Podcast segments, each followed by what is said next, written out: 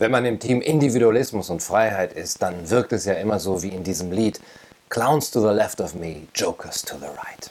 Tja, die linksliberale Clown World hier und die neurechten Narren da. Here I am, stuck in the middle with you. Ja, und es ist immer wieder erstaunlich, wie ähnlich sich ähm, beide Seiten sind, Clowns und Joker, wie sehr sich linke und rechte Etatisten gleichen. Wenn du die Linken kritisierst, dann giltst du für die Linken als Rechter. Wenn du die Rechten kritisierst, giltst du für die Rechten als Linker. Naja, wenn man von Linken und äh, Rechten beschimpft wird, wenn man von Linken als Wutbürger und von Rechten als Gutmensch bezeichnet wird, dann hat man wahrscheinlich alles richtig gemacht. Ja, wie sie sich ähneln. Die beiden Teams, wie dünnhäutig sie sind, wenn man sie kritisiert. Rechte und linke Schneeflöckchen, wie ähnlich in ihrer Reaktion auf Kritik. Alles Unsinn. Red doch mal mit Rainer Sellnerfeld Precht. Äh, und beide so dünnhäutig wie Muslime, wenn man ihren Propheten kritisiert. Du hast Sellner gemalt. Du hast sein Bild für eine Karikatur benutzt. Du Sodomit. Steinigt ihn. Tja, wie ähnlich sie sich sind in ihrem Hass auf die Freiheit oder in ihrer Unfähigkeit, an die Selbstbestimmung des Menschen zu glauben. Wie ähnlich in ihrem Tribalismus, Team rechts, nein, Team links, in ihrem Kollektivismus, Gemeinwohl vor Eigennutz, Team Volk, nein, Team Proletariat. Und in ihrer Identitätspolitik, in ihrer Taktik, Menschengruppen für ihre Politik zu vereinnahmen und zu instrumentalisieren.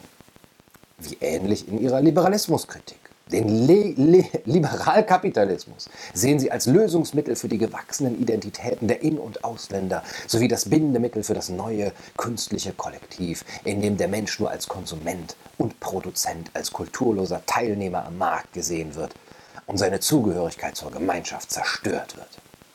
Der Neoliberalismus wird als Macht der Konzerne nach oben umzuverteilen und die Menschen auszubeuten gesehen. Man kann jetzt nicht unterscheiden, ob diese Zitate aus dem linken oder dem rechten Lager stammen. Ja, wie ähnlich sie sich sind. Auch in ihrer fehlerhaften Ursachenbeschreibung und wie ähnlich in ihrer Opfermentalität. Der Markt ist schuld. Nein, der Kapitalismus, der Neoliberalismus, zu viel Freiheit und Selbstbestimmung der Menschen. Ja, und wie ähnlich auch in ihrem blinden Vertrauen auf einen Staat, der es nur mal richtig machen müsste. Es müssten halt mal die Richtigen ran. Es müsste halt mal richtig aufgeräumt werden. Es müsste mal die richtige Ideologie gelten. Und wie ähnlich sie sich sind in ihrer Propaganda und in ihren Methoden, die kulturelle Hegemonie zu verteidigen oder zu erlangen. Und daher natürlich auch ähnlich in ihren Lösungsvorschlägen. Mehr Staat, ein anderer Staat, eine richtige Demokratie, die Macht der Konzerne mal richtig beschränken aber vor allem, wie blind sie sind, beide gegenüber den Ideologien, die ihrer Freiheitsfeindlichkeit zugrunde liegen, wie blind gegenüber den Folgen, die diese Ideologien haben werden.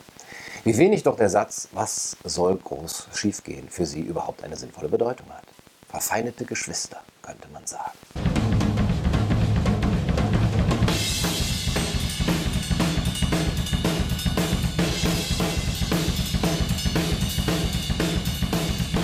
Hallo und herzlich willkommen bei Kaiser TV. Bevor ich in den nächsten Videos wie versprochen auf die Vordenker der identitären Bewegung und der neuen Rechten genauer eingehe, also alles von Heidegger bis äh, de Benoit und Dugin, wollte ich nur noch mal ein bis zwei Punkte ganz kurz in meiner Kritik ähm, präzisieren. Ich antworte damit auch auf ein paar der Kommentare, die ich von Ibelern bekommen habe unter den letzten drei Videos und die sich doch sehr ähnlich waren. Ich würde gerne darauf eingehen, weil es für einige nicht sinnvoll erschien, zu gucken, ähm, was jetzt Heidegger, Evola und Dugin geschrieben haben, wenn man die identitäre Bewegung kritisieren will. Einige Kommentare meinten, die Ideologie ist total unwichtig, die Leute an der Basis wissen davon gar nichts. Und selbst wenn, dann interessiert mich das jetzt nicht. Es gibt doch irgendwie Wichtigeres im Kampf gegen Links und Multikulti und Islamismus und Kapitalismus. Und ja, die IB ist zwar hierarchisch geordnet, aber noch lange kein monolithischer Block. Sie ist nicht statisch, sondern in Bewegung und das macht es natürlich schwerer, sie zu fassen. Das betrifft nicht nur die Basis, sondern auch die Führung oder Köpfe. Nach außen hin wirkt das alles irgendwie chaotischer und deswegen kann man natürlich auch keine einheitliche Ideologie ausmachen. Selbst wenn die IB von sich schreibt, nur in der IB gibt es die Einheit von politischer Theorie und Propaganda. Jede Aktion und taktische Entscheidung muss sich in eine größere Strategie einfügen. Es gibt keine geschlossene Programmatik der IB. Der eine mag Dugin, der andere nicht. Der eine liest Heidegger, für den anderen ist Heidegger ein Müsli. Der äh, eine war bekennender Neonazi, der andere ist es äh, noch nicht. Ebenso kann man nicht einfach sagen, sie beziehen sich auf Heidegger, also wollen sie alles, was Heidegger je gesagt hat, oder eben Dugin oder de Benoit. Das ist natürlich Unsinn, das ginge auch gar nicht, weil sich deren Philosophien ja teilweise auch widersprechen. Aber weil die IB eben kein statischer, monolithischer Block ist, kann man auch nicht sagen, du hast Unrecht, sie wollen ja keinen neuen Faschismus, sondern nur Remigration und ethnokulturelle Identität. Was sie wollen, ist halt schwer auszumachen, wenn gar nicht klar ist, wer sie überhaupt sind und was sie denken. Im Grunde genommen ist die IB die zu einer politischen Bewegung gewordene Angela Merkel. Für alles, was sie jemals gesagt hat, kann man immer auch irgendwo ein Zitat finden, wo sie das genaue Gegenteil gesagt hat. Trotzdem gibt es eine weltanschauliche Herkunft. Natürlich kann, wie gesagt, keine Partei ihre Vordenker eins zu eins umsetzen. Das ist aber auch gar nicht nötig. Es sind Gemeinsamkeiten auszumachen. Und um diese weltanschaulichen Gemeinsamkeiten geht es mir. Zudem geht es mir, wie gesagt, nicht um das, was sie sagen und wollen, sondern um die Folgen dessen, was sie sagen und wollen, falls das je Regierungslinie werden würde. In meinen Kritikvideos an den Grünen habe ich mir ja auch nicht angeguckt, was Anton Hofreiter, Annalena Baerbock und Robert Habeck so sagen und wollen, man muss sich überlegen, wozu, wohin das führen wird. Und ebenso wichtig, ich habe mir nicht ihre derzeitige Politik angesehen, die ist ja mit vielen Schwankungen unterworfen und abhängig von tagespolitischem Kalkül, sondern ihre ideologischen Grundlagen. Es geht um die ideologische Herkunft einer Bewegung oder Partei. Wenn man zum Beispiel einmal verstanden hat, dass die Ökologiebewegung des Westens seit ungefähr 50 Jahren auf den Ideen des Kommunismus fußt, dann weiß man auch, dass die grüne Politik, so wie wir sie jetzt haben, immer im Kom Kommunismus enden wird, wenn man sie durchzieht. Weil das ja klar ist. Ja, egal, wie sehr sich die einzelnen Protagonisten dann vom Kommunismus distanzieren. Köpfe werden ausgetauscht. Ähm, die Ideologie im Hintergrund, die bleibt. Und ebenso ist es eben mit der identitären Bewegung und ihrer Ideologie. Ich habe lange überlegt, warum das eigentlich kaum in den Fokus der Kritik an der IB geraten ist. Die zugrunde liegende Philosophie zu kritisieren, ist doch irgendwie ja handfester, grundlegender als einzelne Aussagen, Zitate, Artikel oder Aktionen. Ich glaube, das kommt daher, dass die IB eigentlich sonst nur von Linken kritisiert wird. Linke können aber Rechte nur auf eine einzige Weise kritisieren. Die Reduktio ad Hitlerum sozusagen. Indem sie Label wie das ist rassistisch etc. aufkleben. Aber diese Art der Kritik bringt nicht nur nichts, weil sie abgenutzt ist mittlerweile und man sie leicht aus ihr herausfinden kann, indem man einfach sagt, äh, nein, äh, wir sind voll nicht äh, rassistisch. Ja, und dann stehen beide Seiten da wie trotzige Kinder im Streit. Äh, bist du wohl? Äh, nein, ich nicht. Äh, nee, doch. Ähm, Linke können Rechte nicht anders kritisieren als mit, das sind Nazi-Methoden. Ja, aus einem wichtigen Grund, weil sie ebenso staatsgläubig sind wie Rechte. Wenn Sie jetzt anfangen würden, das Totalitäre im rechten Denken zu kritisieren, dann müssten Sie ja den Balken aus den eigenen Augen herausziehen. Linke können Rechte nicht deswegen nicht anders kritisieren, weil der Satz, was soll schon groß schiefgehen, ja auch für Sie nicht verständlich ist. Deswegen. Einige in den Kommentaren haben ja auch äh, gesagt, ach, das mit der Liberalismuskritik, das ist total nebensächlich, das gehört gar nicht zu den Kernforderungen. 99 Prozent der Idee der IB ist, will was ganz anderes gegen Multikulti und so weiter. Die IB ist keine politische Partei. Ihre Agenda besteht zu 99 Prozent aus höchst notwendiger Migrationskritik. Sollte die IB irgendwann eine politische Kraft werden, die mehr als nur migrationskritischen Aktionismus betreibt, muss man sie halt neu bewerten. Sie müsste und würde sich auf so einem Weg verändern. Bis dahin ist es mir aber ehrlich gesagt relativ egal, ob Sellne zweimal zu oft Heidegger oder dreimal zu selten Kant zitiert. Themenverfehlung. Sie reduzieren die Identitären auf ihre Liberalismuskritik. Ja, sie sind liberalismuskritisch aber das ist nur ein Randthema. Der absolute Schwerpunkt liegt auf dem Stopp der Masseneinwanderung und dem Stopp der Islamisierung. Dahinter liegen keine philosophischen Theorien. Auch richtig, da liegt keine große Theorie dahinter. Ja, das kann man so sehen. Die IB würde sich allerdings von solchen äh, Kommentaren distanzieren. Die IB sieht es nämlich so. Die Themen Liberalismus und Konsumismus, Ökologie, lokale Identität und soziale Gerechtigkeit gehören zu unseren Kernwerten sind aber nicht erste Wahl für unsere Propaganda. Für die Propaganda setzt man da lieber auf das Thema Islamisierung. Islamisierung ist im Grunde genommen ein Deckmantel für die Liberalismuskritik, die der eigentliche Kernwert der IB ist. Es geht der IB nicht so sehr um den Stopp der Islamisierung oder zumindest es geht hier nur vordergründig darum, auf der Oberfläche, weil das eben ein Thema ist, mit dem man punkten kann. Das kann jeder greifen, das kann man instrumentalisieren, das ist sichtbar, im Gegensatz zu dem viel abstrakteren Thema Liberalismuskritik. Wen interessiert das schon? Der Kampf gegen Islamisierung ist halt nach eigener Aussage der IB nur die Maske, mit der man sich bei dem Anti-Mainstream beliebt machen will und mit dem man Allianzen schmieden kann mit Nicht-Rechten, die aber auch gegen die derzeitige Politik sind. Die neue Rechte ist permanent auf der Suche nach diesen Bündnispartnern, weil sie gemerkt hat, dass die Isolation der Neonazis genau das ist, was ihre Ohnmacht fixiert hat, wie Martin Sellner selber in seinem mittlerweile gelöschten Blogpost Geständnis einer Maske zugegeben hat. Mimikrie, Anpassung und unter dem Radar bleiben, wie Karl-Heinz Weizmann auch zugibt. Das Ziel ist, mit Alexander Dugin, eine Querfront zwischen konservativen, rechten, linken und traditionell religiösen. Alle, die nicht äh, linksgrün versifft sind. Und das sind eben nicht nur Rechte, auch wenn uns das der Mainstream glauben machen will. Die neuen Rechten wissen das auch, dass Mainstream-Kritiker noch lange nicht rechts- oder rechtsextrem sind, sondern auch eben libertär, klassisch liberal, liberal, konservativ, bürgerliche Mitte und sogar Linke sein können. Aber um die alle unter einem Banner zu vereinigen, braucht man eben ein großes Kampfthema, einen gemeinsamen Feind. Der Feind ist, mit Karl Schmidt gesprochen, dem erklärten Vordenker der neuen Rechten. Der andere, der Fremde, und es genügt zu seinem Wesen, dass er in einem besonders intensiven Sinn existenziell etwas anderes und Fremdes ist. Und der Feind definiert, was du selbst bist. Du und deine Gruppe Ihr formt euch durch die Feindschaft zu dem, was ihr gemeinsam als Feind anseht. Und derzeit ist dafür am geeignetsten eben der Islam, die Islamisierung, weil man es sichtbar machen kann, weil man es zeigen kann. Man zeigt auf eine Moschee, man zeigt auf Kopftücher, man zeigt auf den sichtbaren Feind, man definiert ihn, um sich selbst zu definieren und durch diese gemeinsame Feindschaft eben Bündnisse zu schmieden. Aber das ist eben Propaganda, eine Strategie und zwar eine, auf die viele hereinfallen. Denn wenn wir jetzt davon ausgehen, dass die IB in ihrem Wesen eine rechte Bewegung ist, deren Kernthema eigentlich der Liberalismus als Grundübel der Moderne ist, dann ist es für sie sehr schwer, unter diesem Label Bündnispartner zu finden. Bei klassisch Liberalen, bei liberal-konservativen, bei Libertären. Denn die würden da ja nicht mitmachen, wenn die IB jetzt ehrlich an sie rangehen würde. Hey, ihr seid doch auch gegen den Liberalismus, ihr Liberalen, oder? Das würde dann auch der dümmste Libertäre merken und sich eben gegen diese Vereinnahmungsversuche der IB und der neuen Rechten wehren. Wenn die aber ankommen und sagen, hey, ihr seid doch auch gegen Merkel, den Mainstream und die Islamisierung, ihr seid doch auch unterdrückt von der Mehrheitsmeinung, oder? Sollen wir uns nicht zusammentun?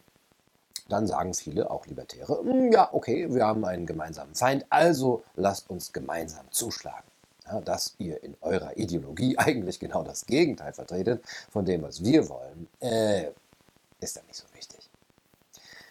Ein paar Zitate über den Antiliberalismus der IB und der neuen Rechten. Für ein sinnstiftendes Wertesystem, welches mehr ist als nur rhetorische Schleier, fehlt dem Liberalismus die Stärke.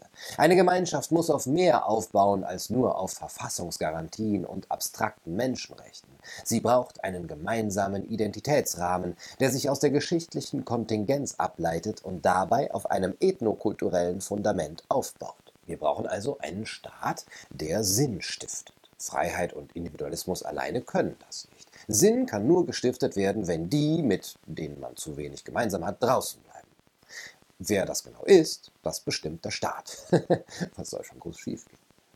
Der Universalismus, die Globalisierung und der Liberalismus, die globale Ungleichheit und Perspektivenlosigkeit in der Peripherie unseres Weltsystems sind untrennbar mit der Masseneinwanderung in den dekadenten Westen verbunden. Man kann hier keine einzelnen Faktoren herausgreifen und losgelöst von allen anderen kritisieren. Jetzt kann man ja durchaus sagen, der Liberalismus ist ja nicht sakrosankt, den wird man doch wohl noch kritisieren dürfen.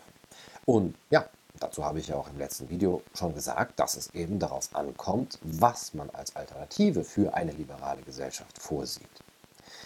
Wenn die Alternative mehr Staat, weniger Freiheit, mehr Gruppenrechte, weil Schutz der Identität ist, wenn Schutz der Gruppenidentität im Vordergrund steht, dann bedeutet das, dass Sonderinteressen geopfert werden müssen, nämlich von allen Menschen, die gern was anderes hätten. Das ist bereits jetzt so, wir leben ja nicht gerade in der liberalsten aller möglichen Demokratien, aber das heißt ja nicht, dass das gut ist und äh, dass man das halt auch nur mal andersrum machen müsste, von der anderen Seite. Und es werden natürlich nicht von Anfang an total illiberale, drastische Maßnahmen eingeführt. Ähm, deswegen muss damit auch nicht gedroht werden. Und deswegen ist das auch nicht in irgendwelchen Texten der IB zu finden. Es ist nicht nötig zu schreiben, äh, ja, also wenn wir dann mal an der Macht sind, dann wollen wir einen Rundfunk mit Quote für deutsche Musik. Im Fernsehen muss dann geprüft werden, ob die Werte, die hinter den Filmen stehen, nicht den Zusammenhalt untergraben, indem sie krassen Individualismus propagieren oder Deutsche in einem schlechten Licht dastehen lassen. Und äh, zu viele Nazi-Filme dürfen auch nicht laufen, denn wir sind ja mehr als diese elenden zwölf Jahre. Stattdessen moderiert Reik Anders eine Sendung über Vogelschiss. Wir wollen, dass Lehrer sich einer Gesinnungsprüfung unterziehen, ob sie dann wirklich auch im Sinne ethnokultureller Identität unterrichten. Überhaupt wäre es gut, wenn nur noch echte deutsche Lehrer sein könnten, denn die kulturellen Merkmale des Volkes können auch nur von seinen angestammten Mitgliedern wirklich erlebt und seelisch nachempfunden werden. Und warum sollten Menschen, die nicht nachempfinden können, was es heißt, Deutscher zu sein, deutsche Kinder unterrichten? Hm? Für volksfremd erachtete Religionsgemeinschaften, ja, die müssen wir halt beobachten, während wir nur die eine wahre deutsche Religion fördern, welche das auch immer sein mag. Da ist sich die Rechte ja auch nicht ganz einig. Ein Paar, das zwei Ethnien angehört, sollte vielleicht nicht so viele Kinder kriegen. Das müssen wir also auch reglementieren. Eine Deutsche sollte nicht äh, einen Türken heiraten dürfen. Zumindest müssten wir da mal eine Quote vorsehen. Schwule sollten natürlich auch nicht heiraten dürfen, weil damit Heimat, Tradition und Familie in Gefahr sind. Lehrer sollten sie vielleicht auch nicht sein. Und Filme machen, auch ganz schwierig. Überwachen sollten wir sie vielleicht. Also zumindest, dass alles im Sinne der ethnokulturellen Identität vor sich geht. Und worin die besteht, das wollen wir euch noch nicht sagen. Das seht ihr dann schon. Ja, und so weiter und so fort mit dem staatlichen Interventionismus. Jetzt mal zur Abwechslung im Dienste völkischer Identität. Aber das Gesetz der unbeabsichtigten Konsequenzen, das wird schon dafür sorgen, dass man nach und nach, will man seiner völkischen Weltanschauung konsequent folgen, die Schraube der staatlichen Regulierungen immer enger drehen muss. Aber hey, was soll schon groß schiefgehen? Wenn man über Liberalismus spricht und ihn kritisieren will, dann wäre ja eine Definition nicht schlecht. Die IB gibt, soweit ich das sehe, keine einheitliche Definition davon, wovon sie spricht, wenn sie von Liberalismus spricht. Es gibt ja zum Beispiel den klassischen Liberalismus, den Linksliberalismus, den Liberalkapitalismus oder den Neoliberalismus. Das alles wird teilweise zusammengemischt und mit dem Label Liberalismus versehen. Das wäre jetzt ein Thema für ein eigenes Video. Daher hier nur so viel.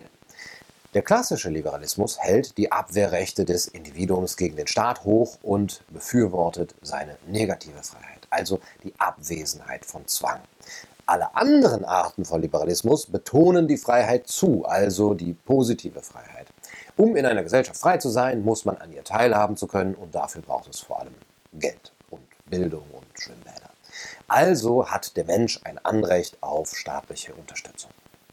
Ähm, das aber mündet, wenn man es zum Hauptprinzip macht, in das genaue Gegenteil des klassischen Liberalismus, nämlich dahin, dass man staatlichen Zwang gegen Individuen installiert, um von deren Geld und Arbeit dann die Mittel zu nehmen, um den anderen ihre positive Freiheit zu ermöglichen. Frei ist der Mensch nur da, wo er nicht von einem Arbeitgeber abhängig ist, sagt der Linksliberalismus. Also gebt ihm bedingungsloses Grundeinkommen. Hm, aber woher nehmen? Ach ja, von denen, die schon Geld haben und dazu muss eben deren negative Freiheit ein bisschen beschnitten werden. Klassischer Liberalismus und Linksliberalismus sind also diametrale Gegensätze. Wenn nun die neue Rechte diese beiden Grundvorstellungen nicht unterscheidet, sondern zusammenwirft und sowohl das Abwehrrecht des Individuums als auch die staatliche Gewalt gegen das Individuum beides in Liberalismus nennt, dann geschieht das allein mit der Absicht, die Freiheit zu diskreditieren. Und warum? Weil man ja das Gemeinwohl vor den Eigennutz setzt und die Gruppe vor dem Einzelnen kommt. Da kann man jetzt keine Philosophie gebrauchen, die sich für die Abwehrrechte eben dieses Einzelnen stark macht. Ja, wo kämen wir hin, wenn wir jetzt so ganz liberalermäßig dem Individuum irgendwelche Abwehrrechte gegen einen Staat zusprechen wollten, der für alle definieren will, wie wir alle Heimat und Tradition leben sollen. Also lehnt man Liberalismus rundheraus ab und macht ihn verantwortlich für die Übel der Welt. Was meint ihr? Könnte man eine Politik der offenen Grenzen und eine fehlgeleitete Migrations- und Integrationspolitik auch kritisieren, ohne dass man neurechts ist sich auf Karl Schmidt und Evola bezieht, die kulturelle Hegemonie über die Gesellschaft erlangen und eine konservative Revolution durch den Staat will? Oder muss das immer Hand in Hand gehen? Kann man sich Islamkritik nur von antiliberalen und antipluralistischen Denkern und Aktivisten vorstellen? Oder könnte man das auch mit positivem Bezug auf die liberale und parlamentarische Demokratie? Das war auch eine Frage, die öfter in den äh, Kommentaren vorkam. Kann man denn nicht mal einmal Heimat und Tradition verteidigen, ohne dass du direkt mit dem Gulagstrom ankommst? Ist denn keine Opposition gegen den linken Zeitgeist erlaubt, ohne dass du uns vorwirfst, wir wollten ein nächstes drittes Reich? Im Grunde genommen ist da die Vermutung bei diesen Kommentatoren, die IB will doch nur für Deutschland sowas wie Japan oder Island. Nun mal abgesehen davon, was es praktisch bedeuten würde, würde man die demografische Zusammensetzung des jetzigen Deutschland mit staatlicher Gewalt zurückdrehen auf den Status von 1970, denke ich, ähm, nein, das ist eine Täuschung. Die IB will nicht, dass Deutschland wie Island ist und das nicht nur wegen der viel zu kleinen Pferde. Die IB will auch nicht einfach nur ein Deutschland, das wie Japan ist. Es geht nicht nur um Remigration, es geht um einen Systemwechsel. Die IB will eine konservative Revolution. Ja, und was das genau bedeuten würde, versuchen wir dann in den folgenden Videos zu beantworten. Wenn die IB Liberalismuskritik sagt, dann meint sie nicht, lesen wir doch mal die Texte von Adam Smith und John Locke und analysieren wir, wo sie genau falsch lagen, sondern sie übernehmen die Ideologie Alexander Dugins, der äh, den Liberalismus zum Feindbild macht, mit dem man eine neue russische Weltmacht begründen kann. Ihr wisst, das interessiert die meisten Aktivisten und Sympathisanten nicht, weil sie politisch denken, aber nicht philosophisch. Ihr kennt das. Aber ich frage da mal zurück. Kann man nicht Heimat und Tradition verteidigen, ohne sich auf antidemokratische Denker der konservativen Revolution oder auf neofaschistische Denker wie Alexander Dugin zu berufen? Kann man nicht Heimat und Tradition hochhalten, ohne sich in die Arme einer Bewegung zu werfen, deren Vorläuferorganisation in Frankreich als faschistisch verboten wurde, die aus zahlreichen Neonazis und Ex-Neonazis besteht, die zahlreiche personelle Verbindungen mit rechtsradikalen Parteien hat und die sich ihre Ideen von der neofaschistischen Mussolini-Fanboy-Organisation Casa Pound abgeguckt hat, einer Bewegung, die sich in ihren Strategiepapieren für Doxing und Beleidigung des politischen Gegners ausspricht, die nachweislich rechte Trollarmeen befehligt und die am Rande ihrer Tagungen Bücher von Karl Schmidt, de Benoit und Dugin zur intellektuellen Aufrüstung anbietet. Die EB möchte, wie Sellner sagt, mit vollem Bewusstsein und voller Kraft an der Aufrechterhaltung und Kultivierung gesellschaftlicher Spannungen arbeiten. Vor allem muss dazu ein klares Feindbild herausgearbeitet, der Gegner zum Symbol des Scheiterns der multikulturellen Gesellschaft werden. Man müsse ihm gleichzeitig jede Legitimation und Autorität absprechen. Muss man sich so einer Bewegung in die Arme werfen, nur weil man Heimat und Tradition gut findet? Muss man sich einer Bewegung in die Arme werfen, deren Sprecher Martin Sellner in seinen Artikeln ausgerechnet Heideggers berüchtigte Vorlesung vom Wintersemester 33-34 zustimmend zitiert, mit der Heidegger den Machtanspruch der Nationalsozialisten philosophisch legitimiert hat, deren Sprecher Martin Sellner sich für eine partielle Aussetzung von Menschenrechten für Geflüchtete ausspricht. Äh, das mit dem unter dem Radar bleiben, das üben wir nochmal, Martin.